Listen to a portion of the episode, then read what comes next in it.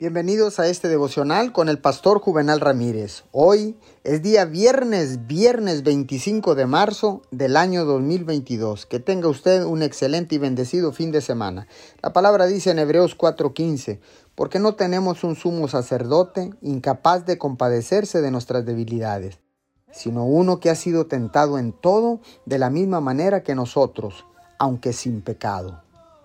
Podemos recurrir a Jesús en nuestra dificultad porque Él es el sumo sacerdote que entiende nuestras debilidades y enfermedades. ¿Cómo puede entenderlo?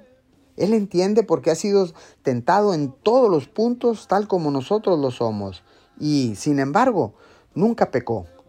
Además, sintió todo nuestro dolor y cargó todas nuestras cargas cuando estaba en la cruz.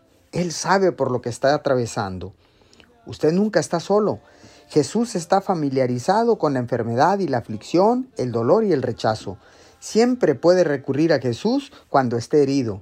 Él es compasivo y comprensivo. Nunca te rechazará. Por el contrario, escuchará sus oraciones y le consolará en su dolor. Y lo mejor de todo, lo cargará y lo llevará al otro lado más fuerte que nunca. Señor, gracias.